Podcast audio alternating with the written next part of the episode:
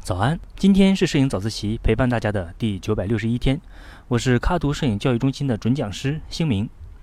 前几天漫步者同学提出了一个问题，他说现在航拍照片很流行，初级阶段选择什么牌子和型号的机型比较适合？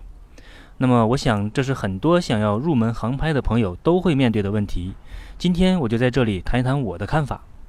首先说品牌，我会首选 DJI 大疆创新。因为无论从拍摄的效果，还是飞机的稳定性，或者操作的便捷性来说，大疆的无人机都比同类的产品体验更好。有人曾经这样评价大疆，说大疆是中国最接近苹果的公司。对比一下苹果手机，你应该很容易就能理解大疆无人机的地位。接下来说说机型的问题。对于航拍爱好者来说，在选择无人机的时候，我一般会建议首先考虑无人机的体积，因为这决定我们在什么情况下愿意带它出门。比如常见的消费级机型中，有一种可以放在口袋里的无人机，好比大疆的小系列，这种无人机就非常的便携，稍微大一点的口袋都可以放得下，无论去到哪里，几乎都不会给你带来额外的负担。还有一类折叠后可以放进单肩包里的机型，比如大疆的玉系列，这种无人机的重量就要重很多。如果出去玩要带上它，再考虑相机和行李的重量的话，比如我的行李一般就在二十公斤以上，这其实是需要你有一定的负重能力的。另外还有一种更大的机型，比如大疆的精灵系列，这种机型不能折叠，需要用双肩包携带。我想，除非专门去为了拍摄的，否则我是不会愿意在外出旅行的时候带上这样一架飞机出门的。另外，我们还要考虑图传的问题。所谓的图传，就是将无人机拍摄的图像实时传输到你的手机上。我们通过观察手机上的图像来操作无人机。现在市面上常见的航拍无人机主要使用的图传有两种，一种是 WiFi 图传。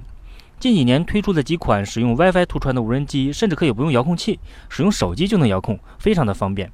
但是 WiFi 图传有一个致命的缺点，就是很容易受到干扰而产生延迟或者中断，这在飞行时是比较危险的。所以 WiFi 图传的无人机更适合在空旷的、没有太大干扰的环境下来使用。如果你需要在电磁环境比较复杂的场景下进行航拍，比如说你的拍摄环境附近有大量的钢结构的建筑或者卫星天线。甚至是有很多 WiFi 信号的室内，WiFi 图传都很容易受到干扰。这时你也许需要另外一种使用数字图传的无人机。数字图传的抗干扰性比 WiFi 图传要更好一些，但同时它的价格也更昂贵。玩航拍其实还有一种更经济的方法。对于我身边的很多朋友来说，无人机买回家之后都只是偶尔才会去飞一次。如果你不确定自己会经常使用的话，其实可以考虑租一台无人机。现在很多相机的租赁平台，比如我曾经用过的蓝拓相机，都提供无人机的租赁服务。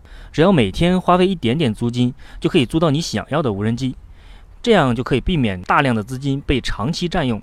其实比自己买一台无人机还要划算一些，对吧？最后呢，还有一件非常重要的事情，我想要提醒一下初学者，建议大家一定要去民航局官网搜索关键词“无人机”，那里有最新的相关的法律法规。希望大家都能够安全合法的飞行。好了，以上就是今天早自习的全部内容。如果你喜欢，请点击右下角的好看按钮，给我加油鼓励哦。今天是摄影早自习陪伴大家的第九百六十一天，我是卡图摄影教育中心的准讲师星明。每天早上六点半，微信公众号“摄影早自习”，不见不散。